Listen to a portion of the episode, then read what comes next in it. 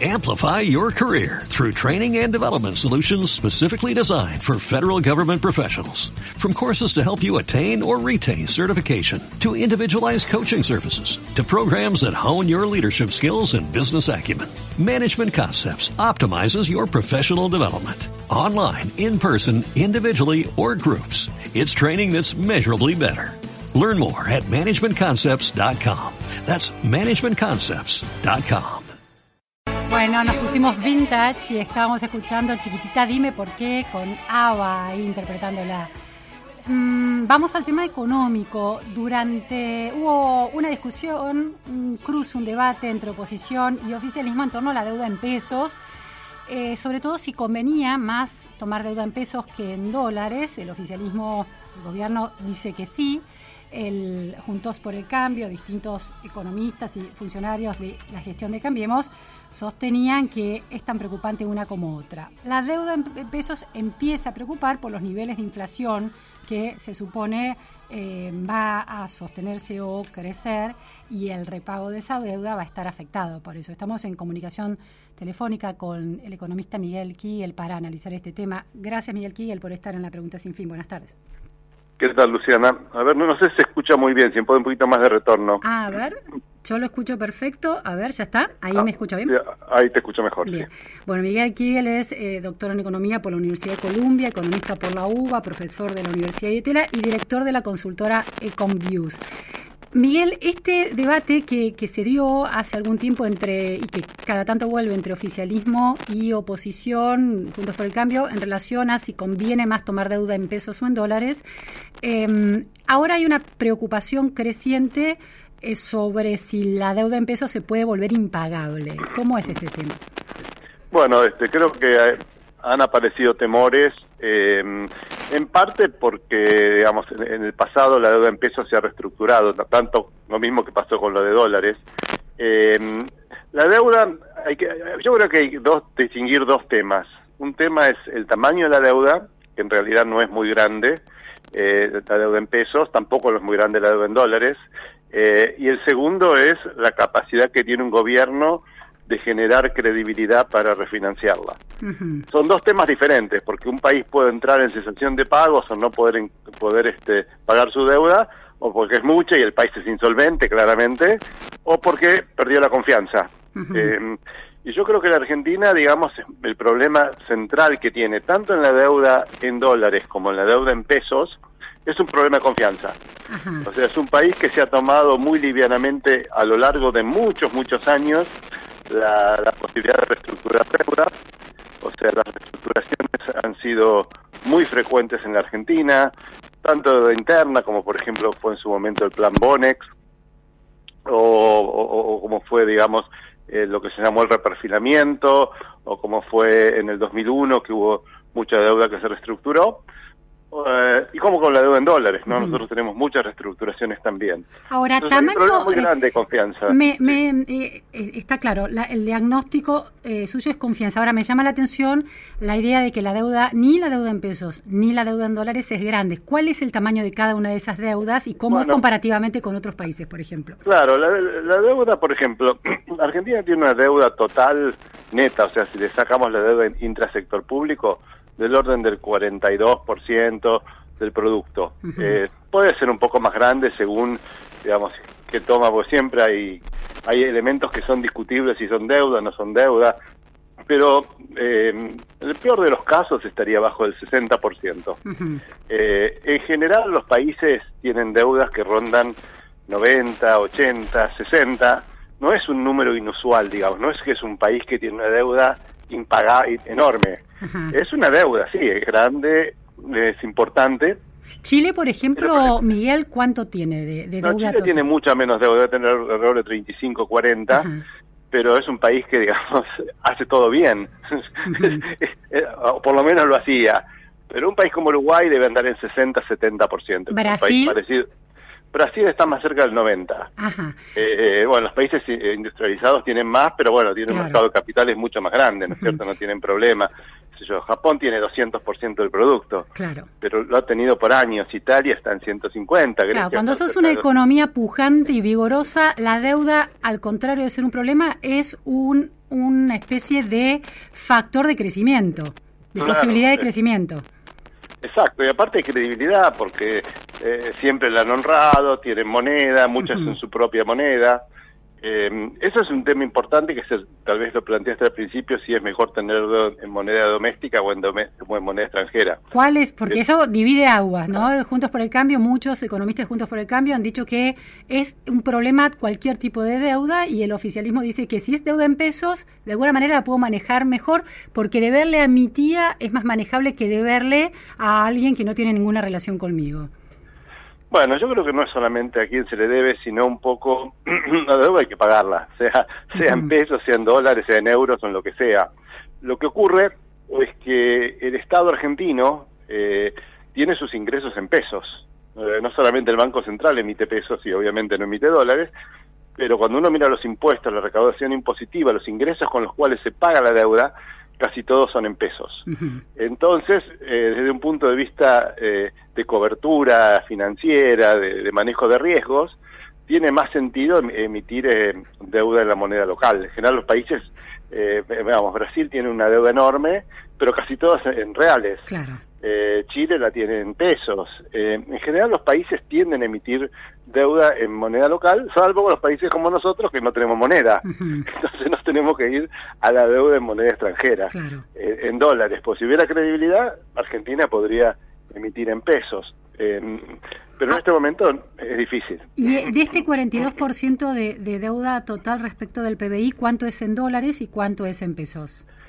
Bueno, la deuda en pesos, eh, la deuda neta es más o menos unos un 7,5% es en pesos, eh, un 15 del producto, ¿no? 15% del producto aproximadamente es en dólares con bonistas, o sea, y el resto es Fondo Monetario, Banco Mundial, Club de París, o sea, multilaterales.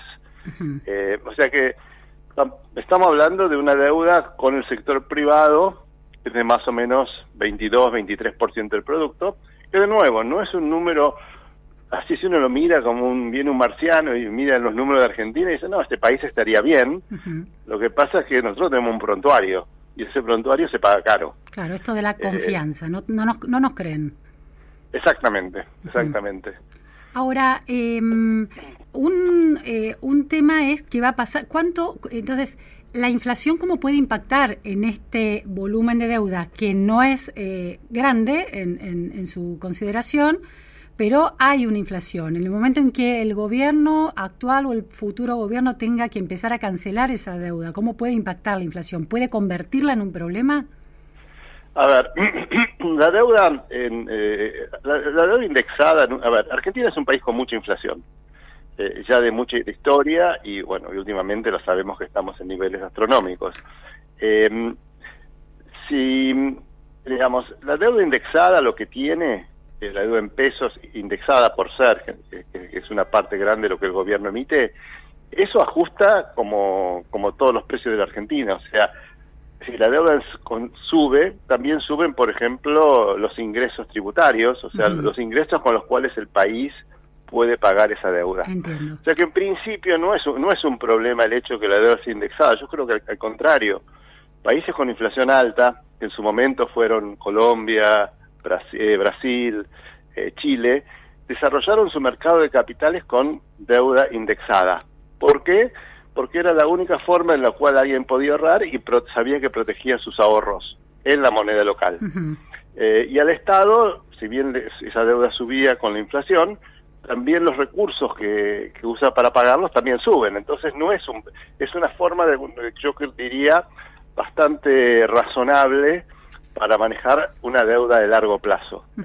Eh, entonces, si la inflación va, va, la inflación de la deuda va acompañando la inflación de la recaudación. Ahora, La pregunta aquí es si la crisis argentina eh, se ahonda y la recesión se ahonda y se pierde empleo y si baja el consumo y la productividad baja, la recaudación, aunque aumente por inflación, va a empezar a, tener un impacto también. El Estado va a tener menos de dónde recaudar. Entonces, eh, por ejemplo, del IVA, si el consumo empieza a bajar, ¿hay algún riesgo de que la inflación no compense esa baja que puede venir por una crisis económica todavía más profunda? Sí, por supuesto, eh, un riesgo hay, lo que pasa es que la magnitud de ese deterioro en general no es muy grande. Entonces, digamos, o sea, es cierto, te puede bajar la recaudación un tiempo, y pero generalmente un inversor lo que mira es cómo se comporta en, el mediano plazo, no en el, en el día siguiente. Entonces yo diría que es cierto, esos problemas existen, existen en todos lados, eh, y ahí es donde es importante también tener lo que no tiene Argentina, que son políticas monetarias y fiscales creíbles.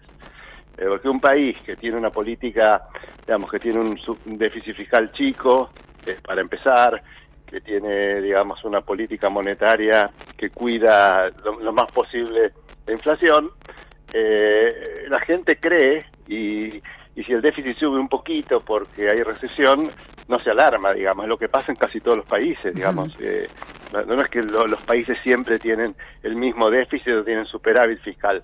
A veces hay déficit fiscal, a veces el déficit crece, y si la gente entiende que es por una recesión, por un problema cíclico, eh, de, que en un momento hay menos actividad, bueno, la gente entiende que cuando la cosa mejore, va, el déficit fiscal se va a achicar y el gobierno va a volver a poder. Pero ese país no es Argentina. No, ese es el problema. Ese es el problema. Entonces, como dice la madre del borrego, es eh, que, por ejemplo, este año Argentina tendría que haber hecho una reducción importante del déficit fiscal, llevarlo a niveles de 2,5% del PBI, y todos los días vemos cómo se toman medidas económicas que agrandan el déficit. Entonces, ahí está, ahí está el problema. No está el problema en la deuda, el problema está en el déficit. Claro. ¿Hay, ¿Cuánto la emisión logró controlarse? ¿Está bajando la emisión? La emisión este año viene tranquila por ahora, eh, viene más o menos en línea con lo que está en el programa con el Fondo Monetario, pero bueno, sí, eh, eh, pero sí, eso se está logrando porque, digamos, hasta ahora el, gobierno había podido financiar sus déficits con emitiendo bonos. Claro. Si eso cambia, y bueno, la emisión va a cambiar y entramos en otro terreno. Si empieza a haber desconfianza todavía mayor, esta es la, cuestión.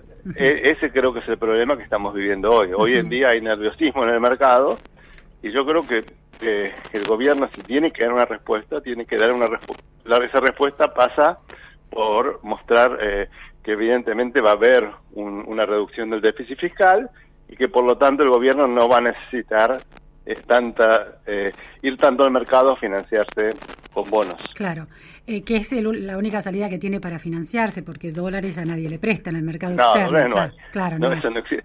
Para nosotros no existe. Claro. Ahora, en el caso de, que la oposición de Juntos por el Cambio, por ejemplo, gane las elecciones del año que viene, ¿cuál es la posición que está asumiendo, que están asumiendo dirigentes, economistas de Juntos por el Cambio en, en relación a la deuda en pesos? Bueno, a ver, yo creo que hasta ahora se habla un poco en, abstracto, porque todavía no está ese famoso teorema del Baglini que cuando uno se acerca al poder empieza a, decir cosas más razonables. Eh, hoy en día, digamos, están algunos economistas de la oposición, no todos, eh, están hablando de que la deuda en pesos es muy, es muy grande eh, y que es difícil de refinanciar. la verdad es que venimos de un reperfilamiento en el 2019 que, que generó un precedente, un precedente malo. Eh, la gente ve que en ese mismo gobierno, digamos, no sé si era la misma, no sé si va a ser la misma gente, pero digamos, entonces se pone nerviosa. Yo creo que si realmente el tema es de confianza, eh, como yo creo, ¿no? Que no es un tema eh, de tamaño de la deuda, sí. De deuda, sino más bien de confianza, que hace falta dar señales claras. Yo creo que la oposición no debería tener problemas para renovar esa deuda porque lo que yo entiendo es que la oposición tiene muy claro que acá hay que dar un mensaje de entrada muy fuerte de que Argentina, digamos, va a equilibrar sus cuentas fiscales. No tiene que eh, equilibrar las primeras 100 horas, no es, no es lo más urgente, pero tiene que ser muy claro de que cómo, cómo va a ser esa reducción del déficit fiscal, en qué periodo se va a hacer y cómo se va a financiar en la transición.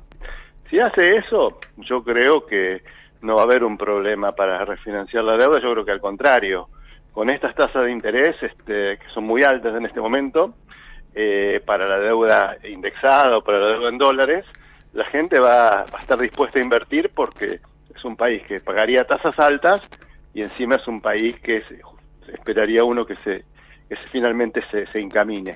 Miguel, la, la, importancia de que el déficit se reduzca y se tienda a un equilibrio fiscal es porque eso le permite a los acreedores en pesos pensar que va a estar contemplada la posibilidad de que el Estado le pague la deuda.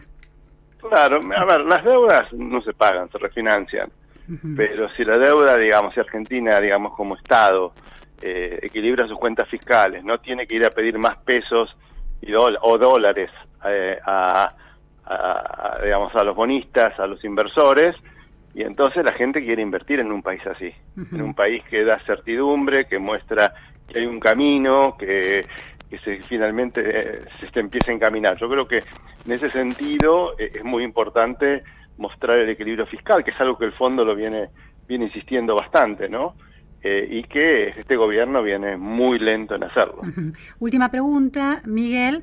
Eh, desde el kirchnerismo, cuando economistas independientes o economistas que se han alineado en Juntos por el Cambio dicen que la deuda, las deudas no se pagan, lo consideran casi una, una posición neoliberal en contra de la soberanía nacional. ¿En qué, eh, cómo se explica esa afirmación y, esa, y ese principio en términos de de, argumentos macroeconómicos sólidos más allá de cualquier ideología.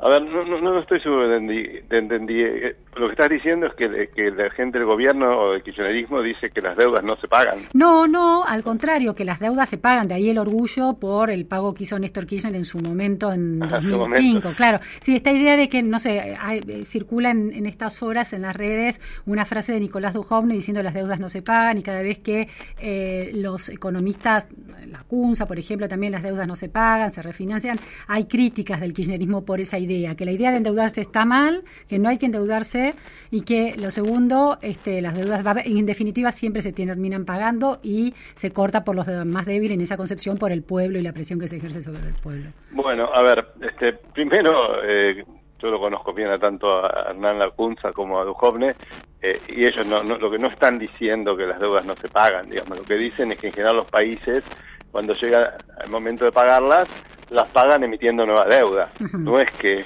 no es que defaultean los países. No es, lo normal no es que un país defaultee.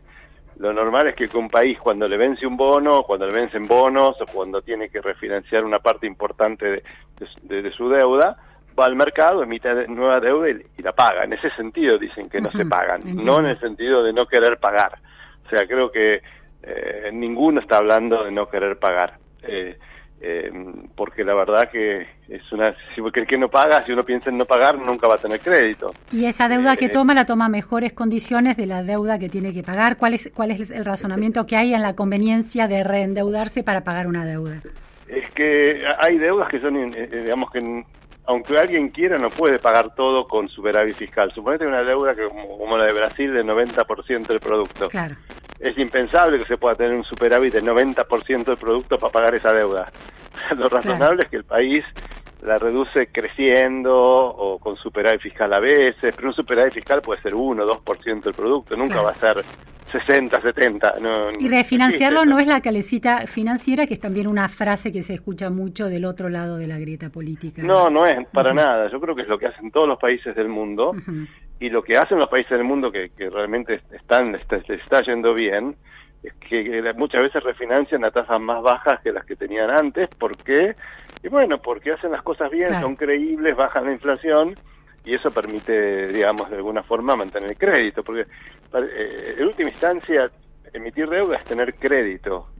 Eh, y creo que uno asocia crédito con algo bueno. Claro crédito para hacer inversiones, crédito para cambiar el auto, crédito para comprarse una casa, crédito para irse de vacaciones. Eh, los créditos son buenos y las deudas son malas. Eh, eso es una contradicción, digamos. Si son buenos los créditos, son buenas las deudas. Claro. Y tener crédito es que alguien te tenga confianza, por eso te está prestando. Exactamente. Muchísimas gracias, Miguel Kiguel. Ok, hasta luego. Hasta luego. Bueno, era Miguel Kiguel, economista, que nos dio este su bueno un análisis muy detallado sobre este funcionamiento de la deuda en pesos y la deuda en dólares. La preocupación no es el tamaño de la deuda, sino la credibilidad de la Argentina. Amplify your career through training and development solutions specifically designed for federal government professionals. From courses to help you attain or retain certification, to individualized coaching services, to programs that hone your leadership skills and business acumen, Management Concepts optimizes your professional development. Online, in person, individually, or groups. It's training that's measurably better. Learn more at managementconcepts.com. That's managementconcepts.com.